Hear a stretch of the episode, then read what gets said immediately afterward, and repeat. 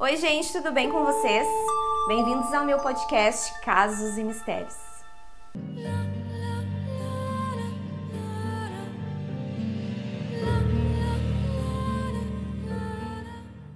Oi, meus misteriosos, sejam muito bem-vindos a Casos novamente. Hoje eu vou contar para vocês um caso bem recente que ocorreu em novembro do ano passado, né? Logo ali, recém entramos 2023, e que abalou muito os Estados Unidos e eu acho que boa parte do mundo por se tratarem de pessoas jovens e por ser um crime muito brutal. No dia 13 de novembro de 2022, a polícia de Moscou, lá nos Estados Unidos, recebeu uma chamada pedindo ajuda sobre uma pessoa inconsciente, que estava inconsciente. Porém, quando a polícia chegou no local, não se tratava de uma pessoa inconsciente e, e eles se depararam com uma cena terrível.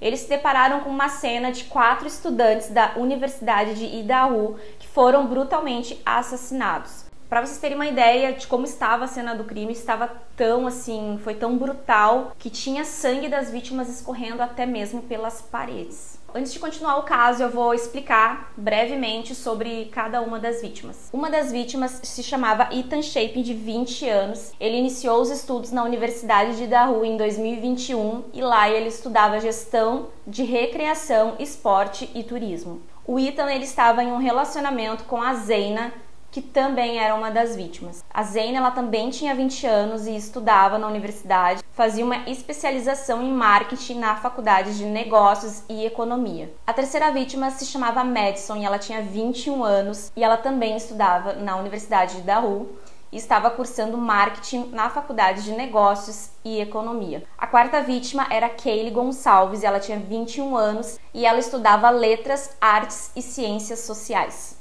Bom, um dia antes, no dia 12 de novembro de 2022, a Kaylee ela fez uma postagem no seu Instagram. Às 20h57, ela compartilhou algumas fotos posando ao lado dos amigos, incluindo as vítimas, em um local parecido com uma varanda de uma casa. E na legenda do post ela escreveu: Uma garota de sorte por estar cercada por essas pessoas todos os dias. Bom, segundo a polícia, a Kaylee e a Madison teriam ido a um bar no centro da cidade de Moscou naquela noite entre as 10 e a 1 e meia da manhã. Enquanto isso, o casal, né, o Ethan e a Zena, tinham ido numa festa que estava ocorrendo dentro do campus da universidade. Já no início do dia 13, né, no dia do assassinato, em torno da 1h41 da manhã, Kaylee e Madison são vistas em imagens de segurança conversando perto de um food truck. Para vocês entenderem, né, elas estudavam na mesma faculdade e as três meninas, né, as três meninas que foram vítimas, elas moravam na mesma casa de fraternidade. Então, só que elas não moravam lá sozinhas, elas moravam as três e mais duas meninas. As outras duas meninas que moravam com elas nessa casa eram a Dylan e a Bethany. E o Ethan, né, que era o namorado da Zeina, estava só de passagem, só visitando mesmo a namorada. Acredita-se que o Ethan e a Zeina tinham voltado para casa por volta da 1h45 da manhã, já a Kaylee e a Madison teriam chegado por volta da 1h56 poucos minutos de diferença. Dylan e Bethany, que eram as duas meninas que moravam com elas lá, as sobreviventes, elas também saíram naquela noite, mas elas chegaram em casa antes das vítimas. Elas chegaram por volta da uma da manhã. A polícia recebeu a ligação sobre o ocorrido às 11h58 da manhã, no dia 13, por uma das duas meninas, no qual até agora não se houve uma revelação de qual das duas que ligou para a emergência naquele dia. E quando elas ligaram, quando uma delas ligou, falou para a polícia que teria alguém inconsciente na casa. Então elas não falaram detalhes que tinha sangue e tudo mais, elas não, não falaram. Essa parte eu não vou dizer para vocês 100% o que, que ocorreu nessa hora, porque realmente eu não consegui achar. Eu não sei se de repente elas bateram na porta dos quartos e ninguém atendeu e por isso elas falaram isso. Ou elas viram aquela cena horrenda e disseram apenas que era alguém inconsciente. Realmente eu não sei dizer para vocês, então eu não vou dar certeza de nada, só vou dizer o que eu tive acesso, as informações que eu tive acesso pelo que eu pesquisei. Assim que a polícia chegou na casa da fraternidade das meninas, eles se depararam com dois corpos no segundo andar e mais dois corpos no terceiro andar. A investigação ela se seguiu em sigilo, né? Obviamente, e nenhum suspeito também veio à tona. Já no dia 16 de novembro, durante uma coletiva de imprensa, James Fry, o chefe da polícia de Moscou, revelou pela primeira vez que durante o ataque Uh, havia né, duas colegas de quarto que elas não tinham sido feridas, que foi as meninas que sobreviveram, né, que ligaram para a polícia. E também uh, a questão da demora de terem ligado, né? Então ele também não, não divulgou isso na coletiva de imprensa porque que demoraram tanto para ligar para a polícia. Mas isso também é algo que se as meninas acordaram naquela hora, elas iriam ver as vítimas somente naquela hora, né? Mas, enfim. Segundo os policiais, as quatro vítimas foram esfaqueadas até a morte com uma faca entre 3 e 4 da manhã. A legista ela revelou que as vítimas foram atacadas enquanto dormiam e também concluiu-se que a faca era bem grande e que elas não, as vítimas não tiveram, enfim, não tiveram muita chance assim de, de se defender. A legista revelou também que haviam diversos cortes nos troncos das vítimas Durante as investigações, surgiu um boato de que a Kaylee teria um stalker que poderia estar observando ela, enfim, no Instagram e vigiando já com, as, com a intenção, né, de cometer o crime. A polícia ela analisou muito essa parte aí do stalker na internet, todas as informações, mas eles não conseguiram identificar nenhum suspeito quanto a isso. O assassino ele só foi descoberto no dia 30 de dezembro de 2022. Ele se chama Brian Christopher Koberger, de 28 anos, e ele também era um aluno da faculdade, mas ele estudava criminologia na Universidade de Washington. Algo que trouxe à tona assim aquela, aquele choque, né? O cara ele fazia justamente a faculdade de quê? De criminologia.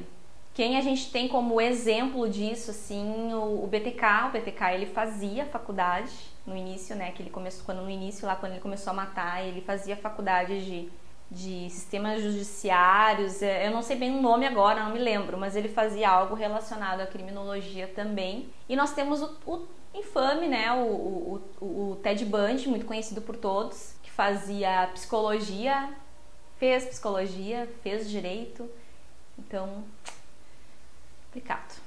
A polícia conseguiu chegar até o Brian devido a imagens de segurança que captaram imagens de um carro branco passando pelo local e também por testemunhas terem falado para a polícia que tinham visto um carro branco rondar algumas vezes a casa da fraternidade. E o Brian ele era dono também de um veículo branco. Então esse veículo ele foi captado por volta das 4h20 da manhã pelas câmeras de segurança. Foi captado uh, passando em alta velocidade, como se estivesse fugindo de alguém e também foi captado, uh, esse mesmo carro foi captado indo para a Universidade de Washington, né, que era onde ele estudava.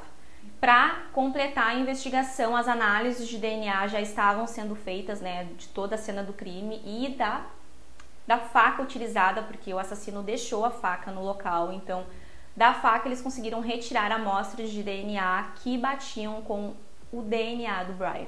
O Brian ele foi capturado pela polícia e o celular dele foi investigado pela polícia. E dentro do celular foi descoberto que ele já havia feito 12 viagens de 22 de junho até novembro na frente da casa das vítimas, confirmando, né, os boatos que o assassino poderia sim ser um stalker. O Brian ele também tinha publicado uma pesquisa no Reddit pedindo informações para pessoas para entender como as emoções e os traços psicológicos influenciam na tomada de decisão ao cometer um crime. Ele estava tentando entender a si mesmo e estava fazendo perguntas nesse tal de Reddit.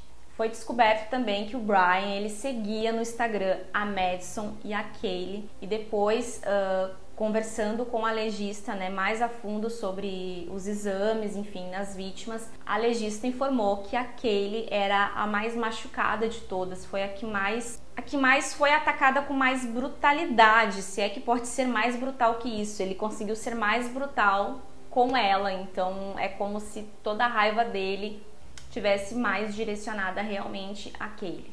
Brian foi preso e até o momento a polícia ela não veio a público, pelo menos até o dia agora, o dia, hoje é dia, hoje é dia 11, 11 de janeiro de 2023, eu estou gravando esse vídeo. Então, então se caso essa informação vir à tona e antes, né, de sair o vídeo, vocês me corrijam aí nos comentários, mas até o momento a polícia não veio a público e não divulgou ainda o motivo do crime, ou se de repente ele ainda não confessou. Até o momento ele não está dizendo que ele é culpado, então acredita-se que ele deve estar tentando aí um, né, ir a julgamento, ser inocentado. Então, por isso que até o momento, como é um caso muito recente, nós não temos muitas informações. Ah, uma das sobreviventes da casa da fraternidade contou à polícia que viu algo bem estranho naquela madrugada. Por volta das quatro da manhã, ela ouviu um barulho do andar de cima e uma voz dizendo: "Tem alguém aqui". Ela então olhou para fora do quarto dela e não viu nada, e minutos depois ela ouviu uma voz masculina chorando e dizendo: Está tudo bem, eu vou te ajudar. Em seguida, essa menina, né, a testemunha, escutou uma batida muito alta e um cachorro latindo, e aí ela decidiu abrir a porta e viu um homem vestindo roupas pretas e máscara vindo na direção dela. Ela descreveu ele como tendo 1,70m de altura